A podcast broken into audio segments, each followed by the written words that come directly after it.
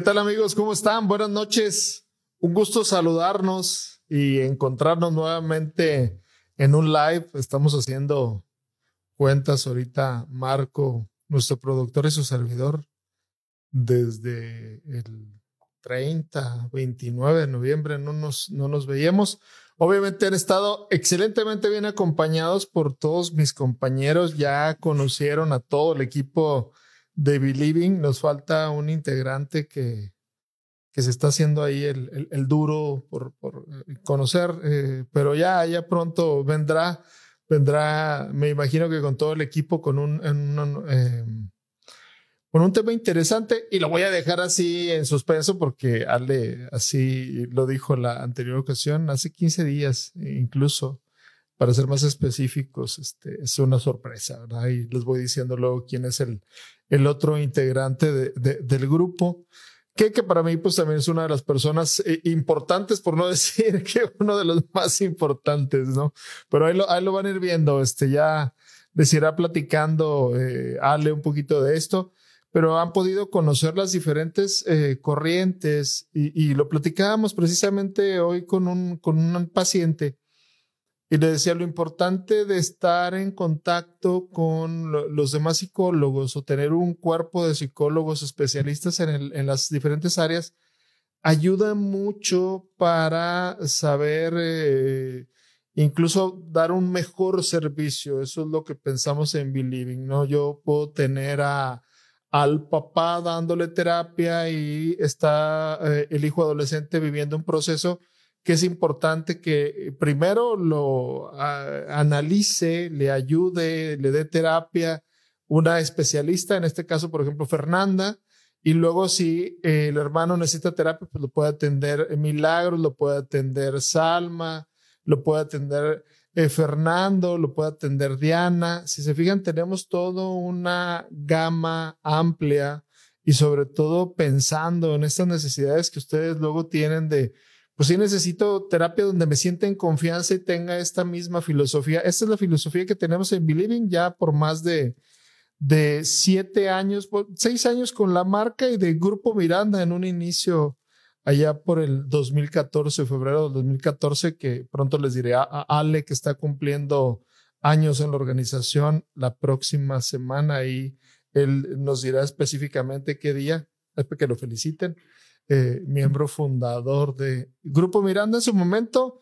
Me dijeron que luego parecía así como conjunto musical, entonces lo cambiamos a Believing, que es un concepto que ya ustedes han eh, adaptado, adoptado y querido. Entonces, el día de hoy vamos a hablar, eh, hablando de, enchiladas y de familia, vamos a hablar de un tema que cuando le pusimos el título a ahora sí que en pregunta, título de pregunta, el, el, tema primero como que asusta, como que saca de onda, como que nos choquea. Y en terapia decimos, ¿qué te hace sentir? Es la palabra, la pregunta mágica que hacemos los psicólogos. ¿Y eso cómo te hace sentir? Hasta se han hecho muchos memes alrededor de eso.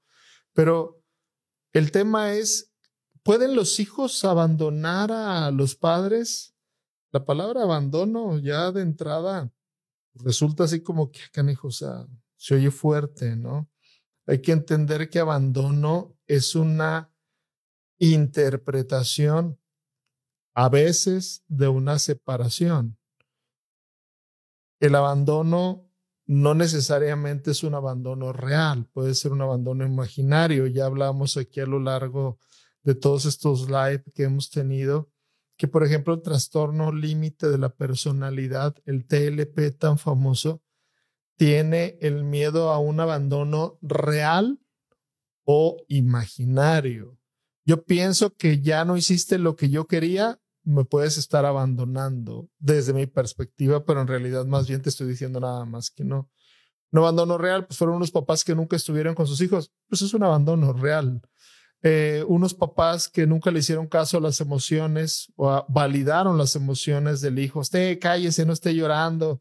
Usted no es bueno para nada. Usted es malo para las matemáticas. Hay un abandono emocional de las necesidades que ese niño requiere. Pero hablemos un poquito de, la familia para ir entrando en el tema.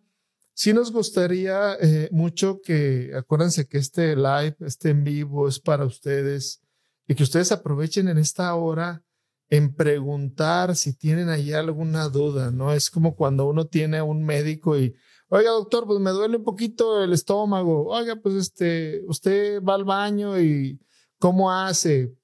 Yo sé que el ejemplo luego les puede dar un poquito de resquemor ahí, pero luego el doctor nos va diciendo qué es lo que está pasando. Obviamente la, no, no quita esta idea de la consulta como lo mejor, el frente a frente, pero esto nos puede dar como un norte acerca de qué está pasando en la situación familiar. La familia, para empezar con el tema, vive eh, ciertas etapas, incluso podríamos decir la pareja, ¿no? Así como nosotros pasamos de la niñez a la preadolescencia, o para hacerlo más sencillo, de la niñez a la adolescencia, y luego la adultez temprana, y luego ya la adultez madura, y luego ya se vuelve un betabel nadie, ah, únicamente una película que me hace recordar a unos familiares ahí que tengo. Es la del señor Button, la de Benjamin Button, pues nació viejito, ¿verdad? Pero nadie nacemos viejito, nacemos este, eh, como chiquitos, como infantes y luego como adolescentes. Así la pareja vive ciertos periodos. El enamoramiento, eh, la unión, pues, eh, matrimonio, se van a vivir juntos. La llegada del primer hijo, la llegada de un segundo o tercer hijo, los hijos adolescentes y luego los hijos adultos. Y seguramente ustedes habrán escuchado en algún momento esta, esta frase, el nido vacío, ¿no? Que es cuando los hijos se van a hacer su vida y los papás eh, que en este caso son la pareja, se vuelven a reencontrar, ¿no? Y ahorita me acordé del nido que están mandando mensajes. El nido, nosotros tenemos un consultorio que le decimos el nido, el nido del, bueno, Ale le, ha puesto ese nombre ahorita, es, un nido vacío precisamente porque ya no hay nadie ahorita en ese, en ese consultorio. Pero bueno, se pasa por esas etapas. En el esquema ideal, pues se va pasando por esas etapas y al final los hijos hacen su vida y los papás que son esa pareja que, inició la familia, se reencuentran y se vuelven a, enamorar o a, reenamorar y crecen ellos juntos para sus para su vejez ya en los últimos años de su vida. En digamos en lo más tradicional, lo más común, que no quiere decir que sea normal o anormal, pero eso es lo esperable, ¿no? Cuando nosotros decimos que un padre no se hace cargo de los hijos, estamos hablando obviamente no del hijo ya de 45, de 40, incluso de 35, de 50 años que se está haciendo cargo emocionalmente, económicamente y todo lo que usted quiera del hijo. No, se hace cargo los papás en los primeros años de vida. Sí, imagínense, pues no le va a decir uno a un niño de tres años, es que tú ya eres una persona muy madura ya debes de entender las cosas. Luego tenemos eh, eh, ciertas, eh, yo diría, muletillas emocionales que muchas personas decimos, es que mi hijo es muy maduro. No sé si ha escuchado eso. mi hijo es muy maduro. Ah, ¿cuántos años tiene tu hijo? Tiene tres. Cabrón. mi hijo de diez años ya resuelve el mundo. Siempre lo hemos dicho, eh, a lo largo de los live, a lo largo de las terapias, ¿no? Si usted dice que su hijo es maduro, eh, algo está pasando ahí. Los niños, no, los hijos niños maduros no existen. Los hijos maduros sí existen, pero a otra edad. Pero decir eso, ahí está faltando uno de los padres o el padre que debería estar con el hijo haciéndose responsable, pues no lo está haciendo. Entonces, la primera etapa, lo que se necesita lo hemos platicado en varias ocasiones.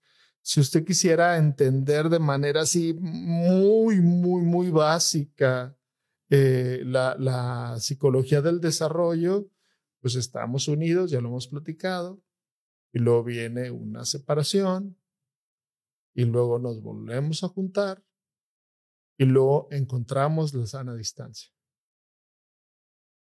Eso va a ser el papá con el hijo. Obviamente habrá gente que se queda pegada.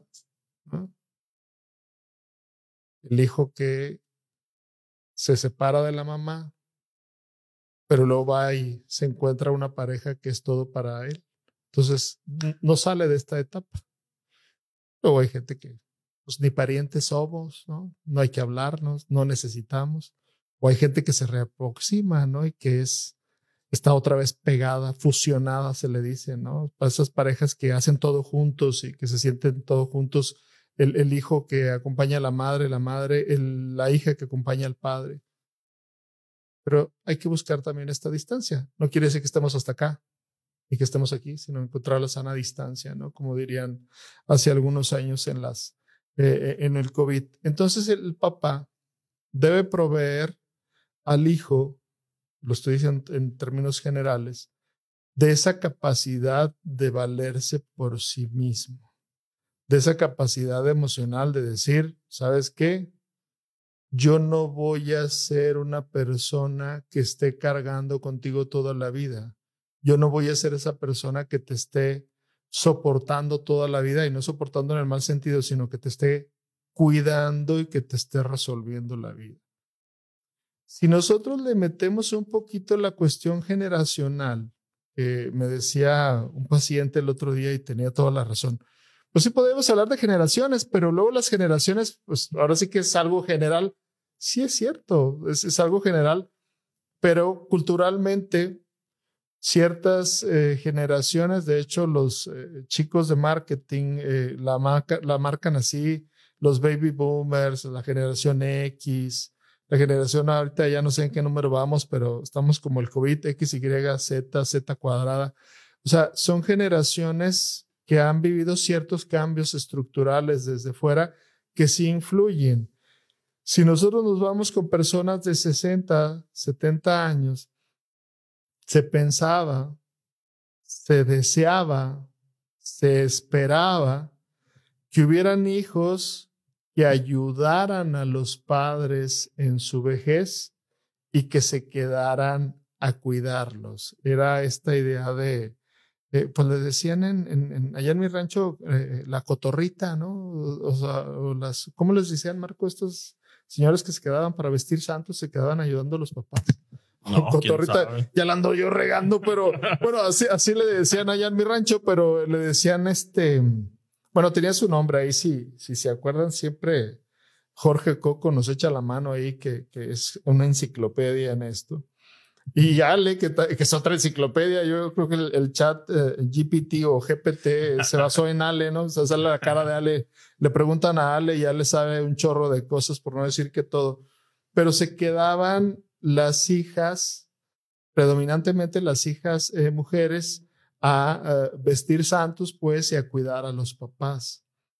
Luego vino esta idea de la generación de que ahora había que salir lo más rápido posible de, eh, los, eh, de, la vida con los papás y había que independizarse. Entonces teníamos una gran cantidad de embarazos adolescentes. Ahorita todavía tenemos embarazos adolescentes, es cierto, pero estamos hablando de las generalidades. Y luego estamos pasando ahorita por una generación donde los hijos se tardan en salir de la casa, ¿no? Si bien es cierto que tienen este, posibilidades económicas, si bien es cierto que tienen proyectos de vida, prefieren quedarse en la casa de los padres. Mucha gente dice que es por comodidad. Yo pensaría que son momentos de vida. Estoy hablando de la generalidad. Pero para el tema que tratamos el día de hoy, si un papá abandona a un hijo, pues sería algo que se pudiera esperar y hasta lo pudiéramos ver como un fenómeno que sucede en muchas ocasiones. Es decir, el papá termina por no hacerse responsable de una responsabilidad que le tocaría ejercer respecto a sus hijos. Le tiene que dar cuidado emocional, cuidado económico, cuidado en salud física, es decir, nutrirlo de tal manera que el adulto más adelante pueda tener la capacidad de valerse por sí mismo. En la cultura latina, ese despegue que hablábamos ahorita se tarda más tiempo, se prolonga esta separación o la distancia es muy pequeña que luego se da otra vez por lo general en este tipo de culturas. ¿Qué pasa cuando nosotros decimos que un hijo abandona a sus padres? Lo hemos platicado también en estructura. Se ve mucho en la terapia familiar sistémica, pero los papás deben de ir aquí, los hijos deben de ir aquí, los abuelos si quieren pueden estar fuera del esquema, pero tienen que estar así. ¿Qué pasa cuando un hijo sube a este nivel o incluso sube, brinca el nivel de los padres? Estaríamos hablando que ese hijo está asumiendo un rol que no le corresponde. Vamos por partes. Les hemos platicado de este ejemplo de cómo debería de ser la relación con los hijos en la cuestión emocional, en la cuestión de independencia. Pensemos en el coche del que hemos hablado en muchas ocasiones. La primera parte de la vida de los hijos el papá, la mamá van conduciendo el coche. El hijo va a un lado. ¿no? Estamos en México, el volante está de este lado, entonces yo voy manejando, mi hijo está de este lado. Llega la adolescencia y el coche es intercambiado. El volante lo tiene ahora el adolescente y se intercambia con el papá. Se vuelve un adulto. El papá pasa a la parte de atrás, el hijo va manejando, pueden ser sus amigos o puede ser su proyecto de vida o puede ser su pareja. Llegan los hijos de este nuevo papá, el papá anterior es el abuelo, tiene que salir del coche y estar a un celular, a una llamada de la distancia. Los padres no desaparecen, pero dejan el protagonismo. Hay, eh, papás que se atoran en el intercambio del volante, hay papás que se atoran en pasarse hacia atrás, hay papás que se atoran en salirse y hay papás que nunca soltaron el volante. Esto, digamos, en el ejemplo del coche es lo ideal. Y si no lo ideal, lo esperable en una situación de los hijos. ¿Por qué? Porque hay interdependencia. Sí es cierto que el papá está a la distancia de un celular, pero ya no está en las injerencias y en las decisiones que el adulto joven vaya tomando. Obviamente, usted pensará en muchas familias, incluso en la de nosotros, en la de nuestros abuelos, en la de nuestros padres, que decíamos, yo tenía una tía bien camiona que no dejaba el fregado volante, ¿no? O yo tenía un papá que el volante no lo soltaba. O incluso gente que dice, no, pues el volante lo traía mi hermano o lo traía mi hermana que si nos vamos otra vez a la generación que decíamos al principio, son personas que luego fueron criados por papás que tuvieron 20 hijos y los hermanos mayores iban cuidando a los menores. Entonces, lo que recuerdan esos hijos, séptimo, octavo, noveno, décimo, onceavo, treceavo, catorceavo, es, es que para mí mi papá era mi hermana, mi papá era mi hermano, entonces es una dinámica familiar diferente. Cuando nosotros hablamos de que los hijos abandonan a sus padres, es algo que resulta imposible. Me explico por qué imposible. No puede ser que un hijo cargue con la responsabilidad de hacer feliz al padre. Vamos a hablar del mismo coche que estamos diciendo. Imagínese que en el coche va manejando el papá. Llega el hijo perfectamente, ¿verdad? Pues va manejando el papá. Sin embargo, llega la adolescencia y en esa adolescencia el papá sí intercambia ese volante con el hijo. Pero luego llega la pareja en la adultez de este chavo.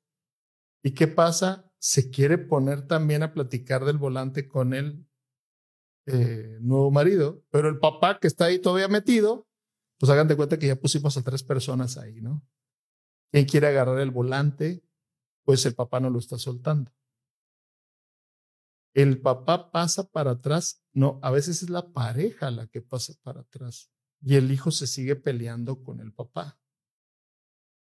Ustedes han escuchado cuestiones de herencias. Usted ha escuchado cuestiones de que el hijo no crece. Usted escuchará esta frase de, nada más llegó esta vieja a esta casa y se hizo un desastre. O cuando le platican a, usted eh, sobre la situación de los hijos, pues uno se va cargado del lado de los hijos. Dice, ah, es que se empezó a juntar con fulanito y fulanito lo puso mal, ¿no? Es que fulanito le gustaba fumar ahí este motita y mi hijo siempre fumó este nomás delicados. O sea, el de la bronca es el, el, el, otro. Entonces, imagínense, piensen en esta escena, ya la, la, la chava va atrás. ¿no? Llegan los hijos y los hijos pasan a la parte de atrás con la mamá novia. Y el papá se sigue peleando. Pero estaríamos hablando ya de un papá que le gusta 60, 70 años. Y no quiere decir que la gente de 70 años ya se tiene que retirar y ya este, estar en una mecedora leyendo El siglo de Torreón. No. Torreón es un, periódico muy famoso de aquí de la región. ¿no? O Milenio, si, si quiere ver algo así más amarillo. Pero bueno, está del lado del papá. Imagínese, ya llegó la vejez del papá. Le va a decir al hijo que el hijo es responsable de la vejez de ese papá. Y si el hijo no hace lo que el papá espera, el papá va a hacerle sentir al hijo que lo está abandonando. Y eso, mis estimados, eh, iba a decir televidentes, ahorita que estamos hablando de los años 80, eh, eh, facebookeros videntes, no sé cómo se le pueda decir, de redes sociales. Eso lo tengo que decir con todo su nombre. Esa es una chinga. Porque imagínese la demanda del hijo, la demanda de la hija, la demanda de la esposa, bien válida. Pero la demanda más importante es la del papá. Porque el papá nunca se fue. Es como el esposo que le es infiel a la esposa 20 años, 30 años, y ya regresa todo fregado a morirse con la esposa y se reencuentran. La esposa lo quiere cuidar. Porque lo quería, pero sintió que era su obligación. Si le agregamos que en nuestra cultura vivimos en una cultura de culpa, imagínense lo que le van a decir a este hijo, que por cierto ya es papá, ¿eh? Y ya tiene su familia que viene atrás del coche. ¿Qué le va a decir la cultura a este hijo? Tu papá te mantuvo, tu papá te cuidó, tu papá dio la vida por ti, tu papá hizo todo lo posible porque tú estuvieras bien. ¡Qué chinga! Nada más que tendríamos que decir ahí nosotros y dejar de romantizar esta parte y decir, pues era lo que le tocaba. A, mí cuando mis hijos me dicen, pues es que la colegiatura, pues es algo que te toca. No, es que el sacrificio, no, pues es algo que te toca. Oye, pero me compraste ropa, pues también era algo que te toca. Pero yo te diría, ¿qué va a pasar con estos hijos y esta esposa que están acá atrás? Pues están abandonados. La carga que va a tener este chavo, señor joven, es, tiene que cargar con el papá pensando que lo está abandonando. Pero quien no se fue de su protagonismo fue el papá. Y así hay infinidad de casos que usted puede escuchar y o sea que usted me va a decir, entonces, estás tú con la idea psicólogo, por eso los psicólogos nadie los quiere, de que hay que mandar a los papás a un asilo. ¡Qué crueldad! ¿Será? ¿O la vida que ya vivió ese papá debe de salirse del coche? Ah, entonces hay que olvidarse de ellos. No, no hay que olvidarse, pero no cargarlo. ¿Dónde está la diferencia de eso? Por eso les decía, ¿dónde está el límite? Por eso les decíamos ahorita iniciando el programa, ¿qué te hace sentir esta pregunta? Porque uno ve la pregunta en el promocional que, que Marco nos hace favor de, de hacer circular dice uno, cabrón, pues, qué pregunta tan, sí te mueve, ¿no? Dice, ay, por eso los psicólogos están locos o qué onda con esas preguntas, ¿no? Te sacan de onda, luego dices, ¿cómo será? Este hijo está cubriendo, en el mismo ejemplo, un nivel jerárquico que no le toca. Si ustedes se fijan, generalmente este hijo, vamos a pensar que tiene más hermanos. Este hijo es el que más choque tiene con el papá porque es el que papá más le dice y más le exige. Es cuando el papá ve como amigo a ese hijo. Llegan de cuenta que le está quitando toda la responsabilidad, se está quitando toda la responsabilidad. Yo sé que venimos de otro tiempo, yo sé que se esperan ciertas cosas, yo sé que luego hay que ser un buen hijo también, pero si te toca ser papá, ¿por qué vas a seguir siendo hijo? No quiere decir que abandones a tus padres, quiere decir que estos tres que van atrás tienen prioridad y se fueron a, la parte de atrás. Luego, ¿qué tenemos en consulta? vamos a tener a la señora, la esposa en consulta, que van al asiento de atrás y va a decir, es que los niños sacan malas calificaciones, los niños son muy rebeldes, los niños lloran en la noche, los niños se hacen pipí en la cama. ¿Por qué? Porque se están sintiendo desplazados.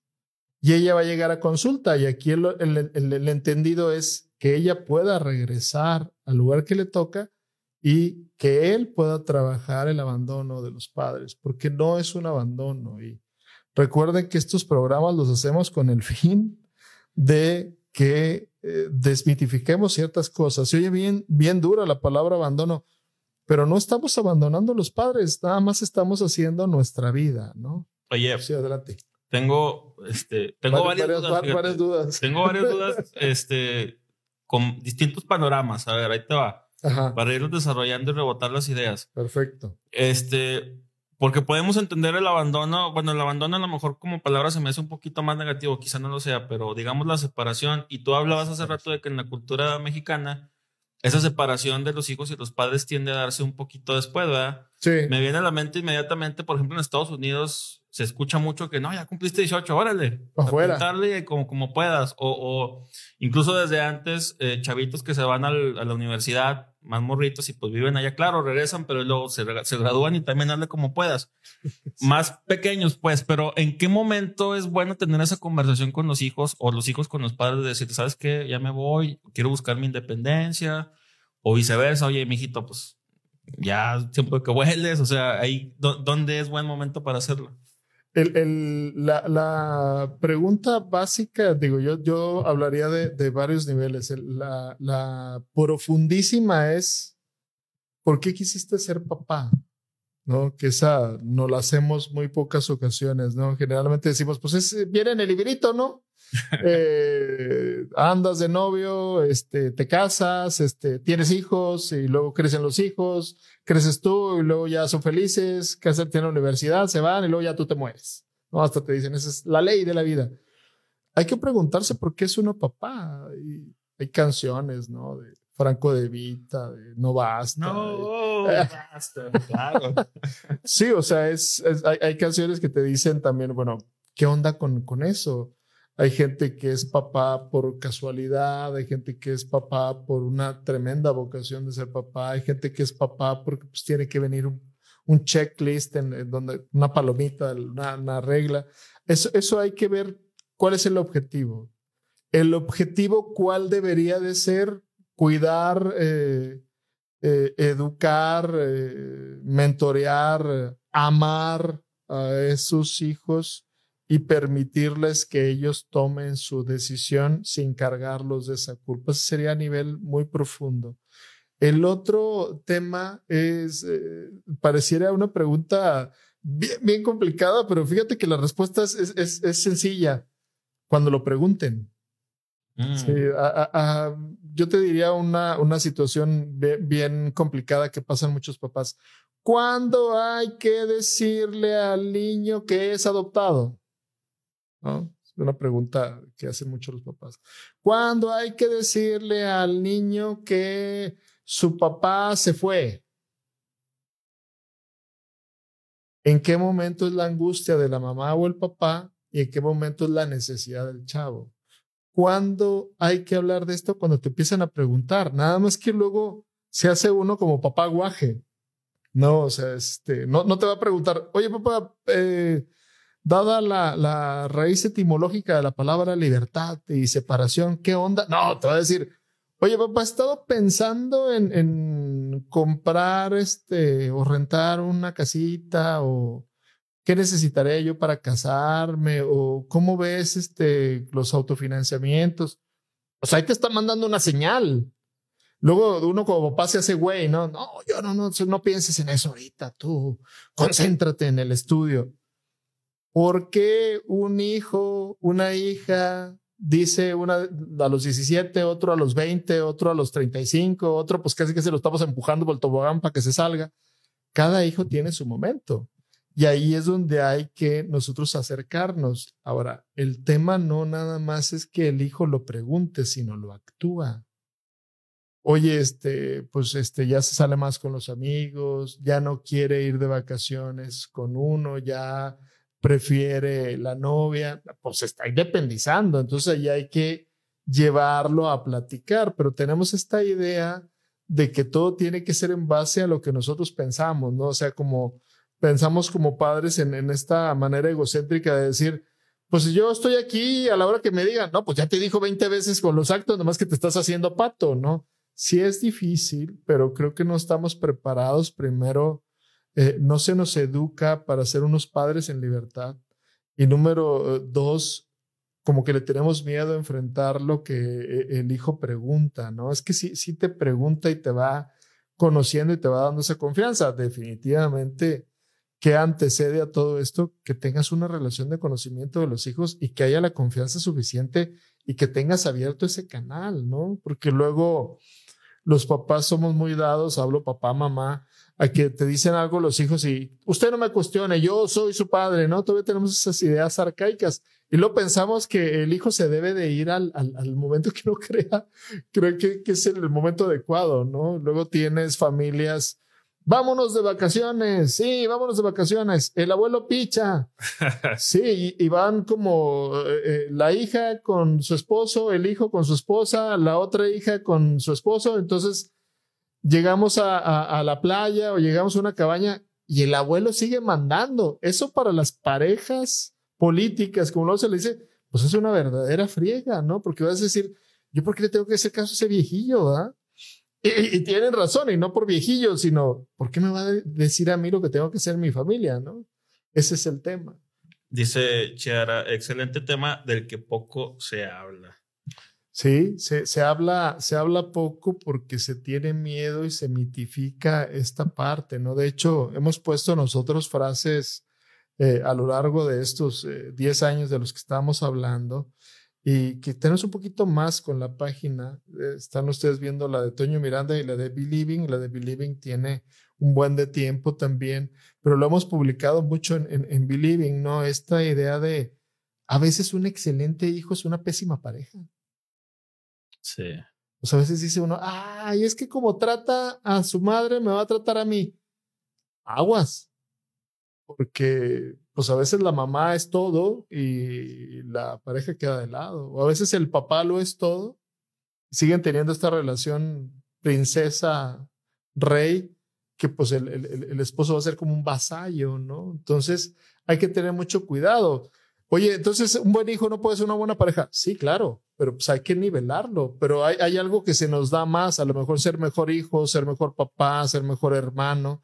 Hay gente que es una maravilla de pareja, pero con, con los hijos sí, sí, sí es bastante malito, ¿no? Yo, yo tenía algunos ejemplos y luego que, que los papás se ponían celosos de, de, del hijo y del tiempo, ¿no? Incluso me tocó escuchar luego historias de que el refri estaba dividido, ¿no? las galletas Oreo nadie las puede tocar, este, la nieve de tal marca, ya estoy diciendo marca, la nieve de tal marca no la puede tocar nadie porque es mía.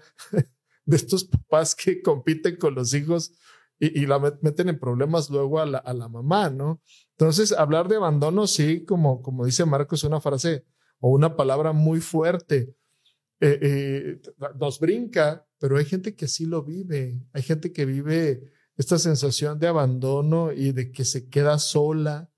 Y, este tema incluso yo ahí los invitaría mucho a, hablarlo en terapia. Imagínense que en este caso que les platicaba hace rato del coche, pues los sentimientos que va a tener el hijo acerca del papá. Lo quiere, eh, le, siente que le debe mucho, eh, lo quiere proteger, lo quiere cuidar, ¿no? Pero también quiere a sus hijos, también quiere a su pareja y también quiere hacer su vida. Entonces es un choque bien difícil porque generalmente cuando uno va hacia afuera a platicarlo, van a ver estas voces de qué mal hijo eres. Tu padre te dio la vida y ve cómo lo estás tratando.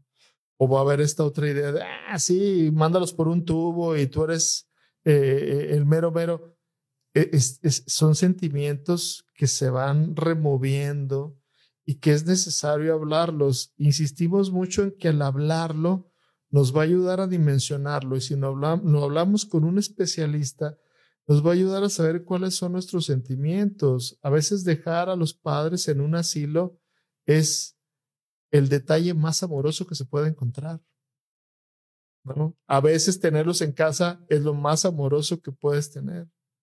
Pero también tenemos que ver que esos hijos chicos, el papá grande, aquí está el abuelo, aquí está el papá, pues esos hijos merecen el 100% de este señor, no el papá, no el abuelo. Entonces es difícil porque se generan sentimientos de, híjole, voy a ser el que traicione a la familia, voy a ser el malo, voy a ser el gacho.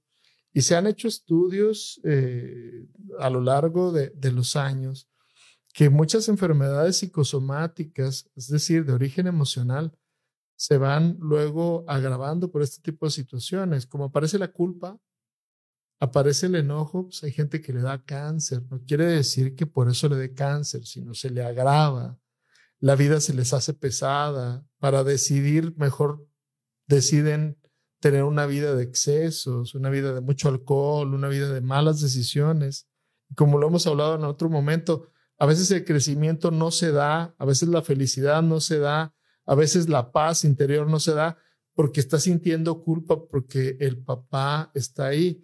De hecho, hay muchos casos, eh, usted no me dejará mentir, donde fallece el papá, fallece la mamá y el hijo se libera. Se oye bien, bien duro, bien duro, pero luego eh, tenemos a hijos que son un desastre, que son hijos que, que no funcionan, que son hijos que ningún proyecto les pega. Fallece el papá y empiezan a crecer. No es que le estorbara el papá, es que sentía que le debía esa lealtad al papá, entonces usted tenía que vivir en función de él. Si hay padres egoístas, e, es otra palabra muy dura, muy fuerte, pero sí, sí hay padres egoístas. Y cuando la gente en terapia identifica que sus padres son egoístas, créanme que hay una crisis muy fuerte. Ahora, ¿hay padres narcisistas? Sí, sí hay padres narcisistas. O sea, hay padres que nada más se ven a ellos mismos. Y los hijos son una extensión de su propia grandeza. Híjole, no me debí de haber metido el en vivo porque Toño está hablando puras eh, fregaderas, devuélvanos a Ale. Sí, no, no, es, difícil el tema, lo sé, pero han tocado mis compañeros temas bien complicados, han hablado de la, del género, se ha hablado de la adolescencia, se ha hablado del suicidio, se ha hablado, son temas que luego se deben de llevar a un tratamiento psicológico. Hemos insistido mucho en este ejemplo, imagínese que usted va a parir, que es el término adecuado, va a entrar a trabajo de parto, le dicen, yo conozco un señor que ha leído algo de medicina, no es un doctor, no es un médico, pero es este, un ingeniero civil. Entonces le puede ayudar al parto. Pues como que no. Y no estoy diciendo yo que los ingenieros civiles estén mal, pero pues si va a tener un parto, pues un ginecólogo, ¿no? Y usted tiene dudas sobre la familia, sobre la lealtad con sus padres, sobre los, sus hijos, pues vas con un psicólogo. Y el psicólogo te va a ayudar a es, trabajar este tipo de cosas. Oye. Sí, adelante. Ahí te va, como dice Ale Soto, una pregunta matona. Pero me interesa desde la perspectiva de la psicología que nos la desarrolles. No sé si depende esto del contexto, pero así nos enseñan a todos. ¿Es la familia la más importante del mundo? qué, qué difícil pregunta. La familia es lo más importante en el mundo siempre y cuando sea tu elección. O sea, si lo ponemos en términos claros, ¿es la familia lo más importante del mundo? No. Pero si tú le das ese sentido y, y le das esta gran capacidad que tiene la familia, las familias nutricias de, fíjate, estábamos hablando precisamente ahorita con un, con un paciente que él va a saber quién es, no puedo decir su nombre, y yo le decía que eh, emocionalmente, porque tenía un problema con su hija, le decía, emocionalmente, vamos a pensar eh, en la analogía económica. Aquí en la laguna, digamos, hay una, vamos a poner tres colonias eh, muy buenas, de muy buena calidad, de caras y que dan como un prestigio en el buen vivir, las villas, las Trojes, Hacienda del Rosario, estoy hablando de tres, habrá más, pero la gente que vive en estos lugares, dice uno, pues tiene un nivel económico bastante bueno. Eh, acá en la laguna, ¿no? Que luego la gente está súper endeudada y, está, quiere seguir viviendo ahí, algunos casos, pero bueno, la, generalidad, ¿no? Pero eso le decía a él, pues tiene que ver mucho con, si lo vemos emocionalmente, digo, emocionalmente ustedes son una pareja muy bien avenida, o sea, en cariño, se aman, se preocupan por sus hijos, tratan de darles lo mejor. Yo le digo, pues ustedes viven en las villas, emocionalmente hablando. Y a la pregunta que, que decía Marco ahorita, para ligarla con esto es, ¿es importante la familia? ¿O es necesaria? Sí, claro. Cuando se da en estos casos, sí. Pero cuando te dicen, oye, en tu familia son unos hijos de la guayaba, se agarran a fregazos a cada rato, no respetan los límites, hay incluso hasta abusos sexuales, pero la familia es primero, ahí sí estás metiéndole una friega. Entonces, si tu elección es porque tu familia es muy linda y muy nutricia, adelante. Eso no quiere decir que tengamos que estar peleados con la familia. También tenemos que decir, oye, a veces la familia ya me dio lo que necesitaba, ya perdoné yo lo que tenía que perdonar, ya aprendí lo que tenía que aprender, pero pues yo quiero a mi hermano así de lejitos. O yo quiero a mi papá, de, hecho lo, lo, dice mucha gente, ¿no? Es que mi mamá es tóxica, entonces mi mamá la necesito de lejos, ¿no? Eso es cariño, eso es amor propio, eso es autocuidado, eso es autoestima y ese es un crecimiento emocional. ¿Está difícil? Sí, sí está difícil, pero hay gente que está armada a seguir con la familia unida cuando la familia es súper tóxica, ¿no? Oye, a ver, espérame, un paso atrás. Entonces, ahí, por ejemplo, porque yo, yo creo o soy partidario de que nos terminamos sin querer queriendo acostumbrando al trato que nos dan.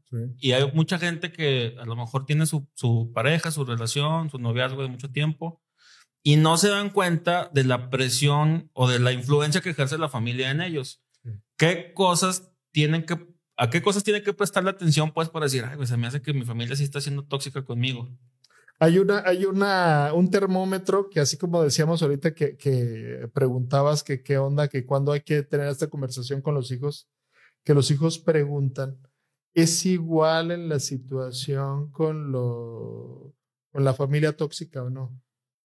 La familia que no es tóxica te da paz. Siente uno paz y dice uno, me siento muy bien aquí en mi familia, ¿no? Ya tendrán sus detallitos que tengo al tío borracho, a la mamá que es imprudente, al papá que ronca, etcétera, etcétera.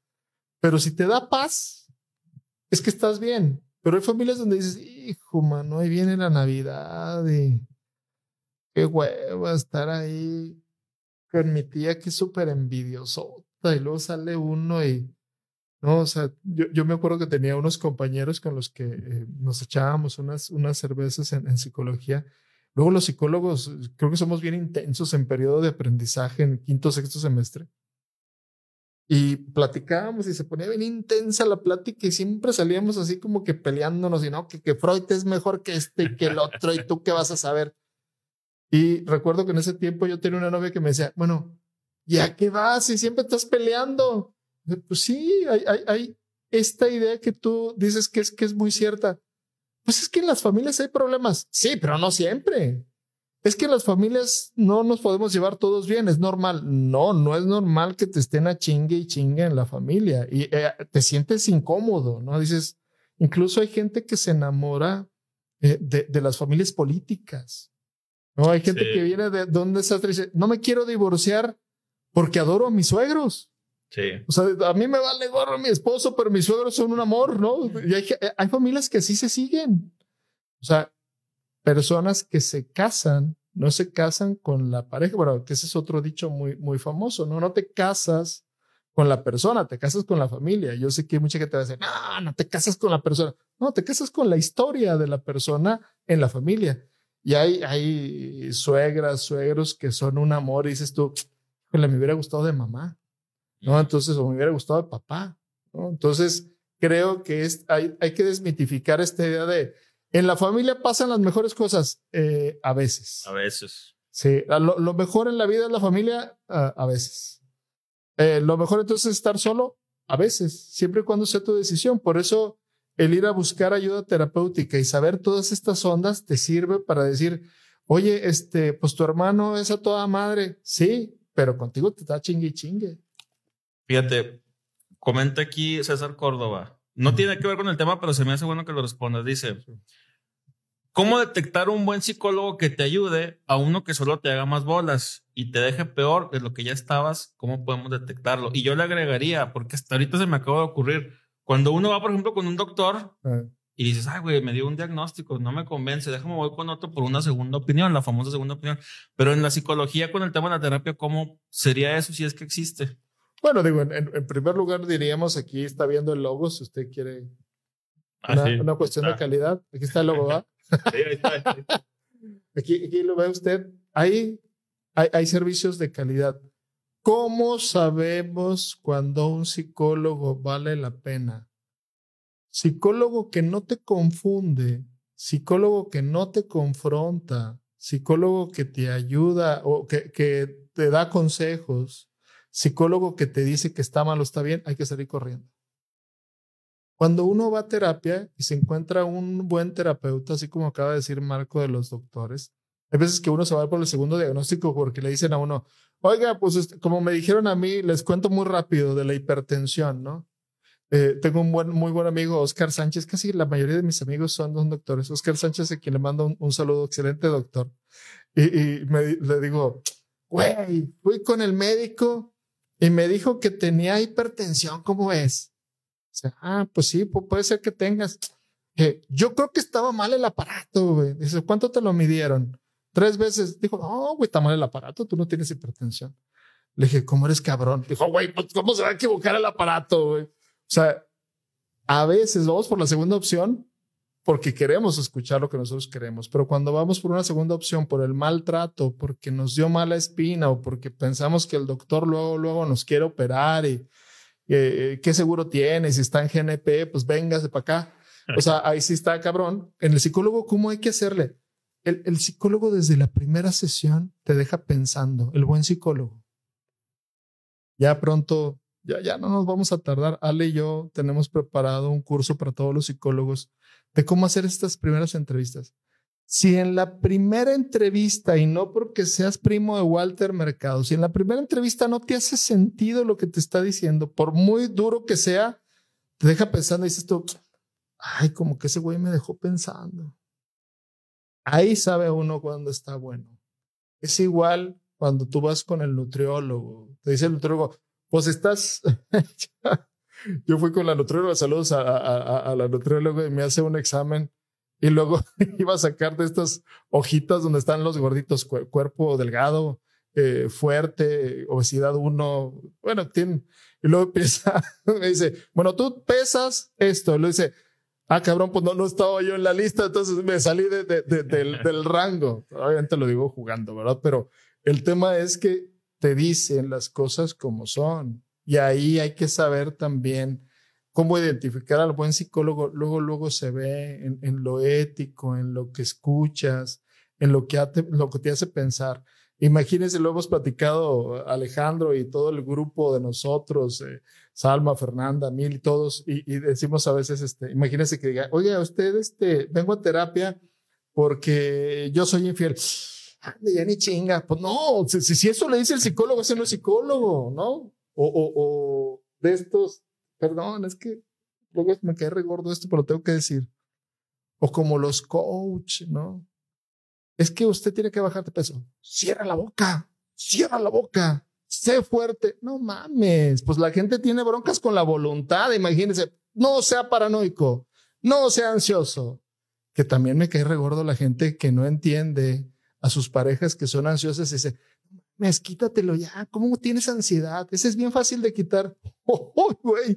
¿Cómo? O sea, le dio en la madre a todos los psiquiatras y a todos los psicólogos juntos, ¿no? Pero un psicólogo bueno se hace sentir inmediatamente. Hay gente muy buena con la que no empatas. Ese es el objetivo, nuevamente lo repito, de los live. Hay gente que puede sentirse bien con mi eh, estilo. Hay gente que se puede sentir mejor con el estilo de Fernando. Hay gente que se puede sentir mejor con el estilo de Mili o el estilo de Diana. Por eso la filosofía es importante, la ética es importante, pero también el buen psicólogo luego, luego dice uno, ay, este güey sí sabe, ¿no? Este güey sí sabe y aparte lo sabe comunicar, ¿no? Fíjate, comenta aquí Hugo, estás abriendo un diálogo bien chingón entre mi novia y yo, hablando pues del tema del, del abandono, pues o la separación con los padres. Y yo le agregaría ahí una pregunta, ¿cómo yo como pareja ¿Cómo me acerco con mi pareja a platicar y decirle, güey, ¿sabes qué es que se me hace que tu mamá te está diciendo esto, o tu papá, o tu carnal tiene mucha influencia en ti, y, a lo mejor sin crear, pues, o, caer en un conflicto? Que luego me decía el otro día, este, no hay que confundir el objetivo con el resultado, pero ¿tú cómo lo ves? No, hay, hay, hay que ver también que hay, hay momentos. Mira, hay, hay, yo siempre he escuchado esto en la terapia, que qué buenos saludos. la idea es platicar esto en pareja, se enriquece. Si lo dejamos de lado, no se enriquece. Se enriquece cuando platicamos y ahí es donde se genera esto que decimos en pareja, que es intimidad. intimidad no es estar a coge y coge, o sea, intimidad, bueno, que también está rico, pero intimidad es, es yo lo que quiero platicar, nada más lo puedo platicar contigo y tú conmigo y lo vamos construyendo y se siente bien chingón. De esas pláticas que parece uno que acaba de tener un sexo ardiente y maravilloso, esas pláticas son las chidas. Felicidades que estén teniendo esta plática, pero ¿Qué es, qué es lo que se busca eh, luego en, en, el objetivo, el resultado? ¿Cuándo hay que buscar esta, esta plática? Hay que buscar el momento. La gente dice, es que anda, ya le he dicho 20 veces. Es que platícalo con tu pareja. No, ya, ya me cansé de decirle. No sé si lo ha escuchado usted luego esto. Hay que buscar el momento. Y ese momento siempre va a haber pero también el momento, hay que buscar el momento y la forma. Tenemos que hablar de que mi suegro está abusando de ti. Vamos a poner el ejemplo del coche, ¿no? Pues le vas a decir al hijo poco a poco. Si tú le dices al otro en un momento donde está tomado, donde se acaba de pelear eh, con el suegro, con el papá, en un momento donde está muy deprimido, yo insisto, la gente abre el tema. Fíjate, mi amor, que he estado pensando que a veces siento que mi papá es muy egoísta. Sí, si ese es un hijo de la chingada, qué bueno que lo dices. No, pues ya le diste la torre, ¿no? O sea, no te vas a poner de ese lado, vas a decir, ¿por qué? ¿Qué te hace pensar eso? Tampoco le vamos a dar terapia. A ver, siéntate, platícame desde cómo fue tu niñez. No, es, a ver, ¿por qué? Es empatizar con el otro. Ha, de estar bien, cabrón. Perdón por tanta mala palabra. Ha de estar muy difícil, muy, muy complicado ha de ser un paradigma. Va a estar muy difícil y complicado darte cuenta que tu papá te está fregando. Va a estar muy difícil y complicado darte cuenta que tu papá no te quiere. Va a estar muy difícil y complicado que tu papá sea narcisista. Si lo vas a platicar con la pareja, hay que ser empáticos y decir, ¿sabes qué? Este, pues sí, puede ser. ¿Y cómo te sientes? O sea, ser empático, ¿no? No pensar en esto, ay, ese viejo me cae regordo, ahorita qué bueno que está diciendo el hijo. No, es que y luego es bien codote tu papá y luego friega y luego no quiere a tus hijos. No, ya te cuenta que lo, le dimos en la torre, ¿no? Entonces, yendo a la pregunta así eh, concreta que dice Marco es, siempre hay un momento donde la gente pregunta, siempre hay un momento donde dices, me sentí mal por esto, hay que abrirlo y no esperar que a través de esa plática diga, ay, se iluminó el camino, ya voy a tener una relación diferente con mi papá. No, voy a empezar a tenerla en el ejemplo que lo decimos, ¿no? Ahí va, yo creo que la última pregunta. Muy bien, échala. Este, por ejemplo, ¿qué pasa cuando ya como papá, papá o mamá, ¿verdad? Quieres a tus hijos con todo tu corazón y demás, pero también muchas veces no te das cuenta de que estás cayendo en estas conductas. ¿Cuáles, cómo me doy cuenta yo de que estoy metiendo además mi cuchara o, por ejemplo, hay muchos papás que tienden a ser sobreprotectores con los hijos y ni cuenta se dan que los están sobreprotegiendo. Entonces ahí, eh, eh, ¿a qué debería yo de, de, buscar o hacer notar mi propia conducta hacia con mis hijos? Mira, cuando e, el cuerpo humano y la mente son tan maravillosas, por eso sigo pensando cuando la gente dice que si existe Dios, yo digo, un cuerpo tan perfecto y algo tan, una máquina que funciona tan fregón, no pudo haber sido obra de, sola, del Big Bang, ¿no? tiene que haber ahí una mente maestra que, que diseñó todo esto. Si nosotros nos cortamos y estamos eh, al 100, ¿por qué se cierra la, la cortada? ¿no? ¿Por qué cuando nosotros eh, comemos nos da sueño? Pues es todo un proceso fisiológico que ayuda a que se concentre la sangre en el intestino. ¿Cómo voy a saber yo si mi amor por mi hijo es un amor malo, un amor egoísta? No existe el amor egoísta, que no es amor, que yo piense que es amor o es amor. El hijo te va a decir en algún momento eso. Tu, eh, eh, tu hijo va a empezar a protestar y va a empezar a generar una crisis que hay que hacerle caso. Vamos a dar un ejemplo muy claro, ¿no? Es que eh, esa mujer, ese hombre con el que andas, no es lo conveniente para ti. El hijo va a protestar. Y la mamá tiene que entender que ese amor, que si es amor, es una manera de amar, la mamá va a querer sobreproteger y va a querer que no le pase nada al hijo. No lo está haciendo por chingarlo, lo está haciendo por amor. Pero el hijo va a protestar y la mamá debe de entender que se tiene que quitar. Ahí es donde se crece. Nada más que tenemos estas ideas de que se van ensamblando como legos las cosas y la realidad es que se va construyendo. ¿Cómo se va construyendo? A través del tiempo. Me di cuenta y lo habíamos platicado alguna vez, lo voy a platicar así muy rápido, que sé que estamos ya sobre el tiempo uno va sabiendo dónde. Yo les he platicado la historia del parachute así muy rápido, el parachute, el paracaídas este de Mazatlán. Mis hijos, unas cositas chiquitas, ocho y seis años, ahorita están bastante grandecitos, se van a subir al parachute. Eh, eh, mi esposa dice, yo me voy a subir con ellos. Le dice, no, no se va a subir, se va a subir con el hombre que traía como tres porros ya encima y se va a subir una cosita, pues imagínense una cosita chiquita así y otra cosita más chiquita, bueno, estoy exagerando, Rodrigo así, que ahorita está más grande que yo, y Sebastián así. Entonces se suben y me dice mi esposa, oye, llévate la cajetilla de cigarros y vete así como a 10 cuadras en la playa. Yo conté 10 cuadras, no, que me fuera casi casi al otro hotel. Haga de cuenta que estaba yo en, en la entrada, en el malecón y me mandaron hasta el río. Mazatlán. No, o sea, me mandaron un poquito lejos, ¿verdad? Pero bueno, me dijo, por favor, ve, fúmate un cigarro o dos o tres, pero deja que los niños se suban. Se me vino la imagen de mi mamá, de, la mía, de mi mamá. Volvemos al coche. Obviamente mi mamá no me lo decía en mala onda, pero ya escuchaba yo la voz de mi mamá. Anda, ya ni chingas. Vas a arriesgar a tus hijos. ¿Qué clase de padre? Que mi mamá no es así, pero yo tenía eso en la cabeza, ¿verdad? Me fui cuando bajaron los hijos. Digo, sigo pensando que no era lo más seguro, pero llegaron mis hijos brincando de alegría. A veces la ansiedad de uno se la pasa a los hijos, a veces los miedos se la pasa a los hijos. Y en el ejemplo que estamos dando con Marco es, a lo mejor la mamá decía, es que esa pareja no es para ti, pero tú sabrás cómo manejarle, voy a confiar en ti. Aprendí como mamá que amar también es respetar. pero que a veces decimos, amar es respetar, sí se entiende. Sí, pero cuando lo ve uno en el hecho dice, no, lo estoy amando porque lo estoy protegiendo. No, amar es dejar que el otro decida y estar ahí por si sucede un trancazo, no respetar sus decisiones. Entonces, al final del día, eh, respondiendo a la respuesta, respondiendo a la pregunta muy concretita es, el hijo va a protestar, la mamá va a protestar, se va a generar ese, ese espacio de oportunidad para crecer. Muy bien. Pero, ¿cómo ves? ahí fue. Sí, algunos, algunos saludos, no hubo saludos para la raza que nos está siguiendo, no, pues digo, ahí no los tienes a la, al, al, en, agradecerles a toda la gente que estuvo aquí con nosotros, la gente que siempre ha estado. Vamos a tener este 2024 con muchas ganas, muchos, como siempre, como el 2023 y el 22, pero vamos a seguir a los live.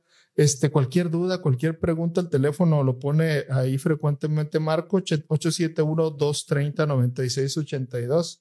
En estos días estuvo incapacitada nuestra asistente, les pedimos un poquito de consideración ya se está acomodando todo, ya eh, hay horarios para todos ustedes y agradecerles su presencia en todo el 2023 y pedirles que este 2024 nos acompañen, sugerir temas. Sí, sé que temas son complicados, pero estamos para eso. Marco. Estaban saludos para que la gente se vaya contenta. a ver, Mira, dice Avi Orozco, buen ejemplo. Gracias, Avi. Y luego comenta Frida Fernanda Villalobos, saludos de una lagunera que está en Guadalajara. Saludos, Frida. Yo también tengo un lagunero que quiero muchísimo que está en Guadalajara en este momento, que le mandamos un saludo. Dice Chiara González, gracias, qué buena plática, saludos. Gracias. ¿Charo? Chiara. Char. Chiara. Ok. Saludos, Char. Y dice Hugo Cárdenas, ¿qué ejemplo? El del parachute.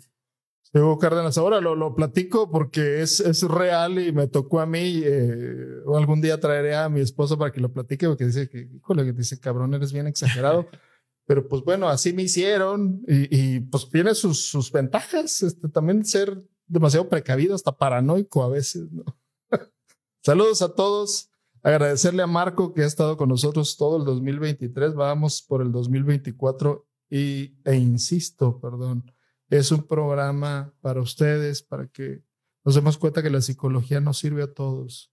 Y si platicamos de nuestras cosas con un profesional, eso nos va a ayudar un chorro, un chorro, un chorro. Y créanme que siempre es mejor sacar las cosas, trabajarlas, que guardárselas. Salió una última pregunta. Me gustaría que la respondas así en 30 segunditos. Perfecto. Dice Elsa Guadalupe, ¿es malo alejarse de mi mamá si es muy quejosa?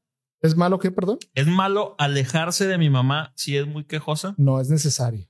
Yo diría que es indispensable. Ese es un límite. El límite te da autoconcepto, te da autoestima, te da fortaleza y te da la capacidad de ser independiente.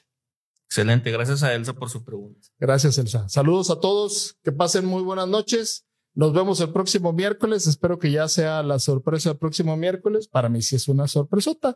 Espero que para ustedes también. Un abrazo para todos ustedes. Que se la pasen muy bien. Nos vemos el miércoles. Gracias por acompañarnos y buenas noches. Música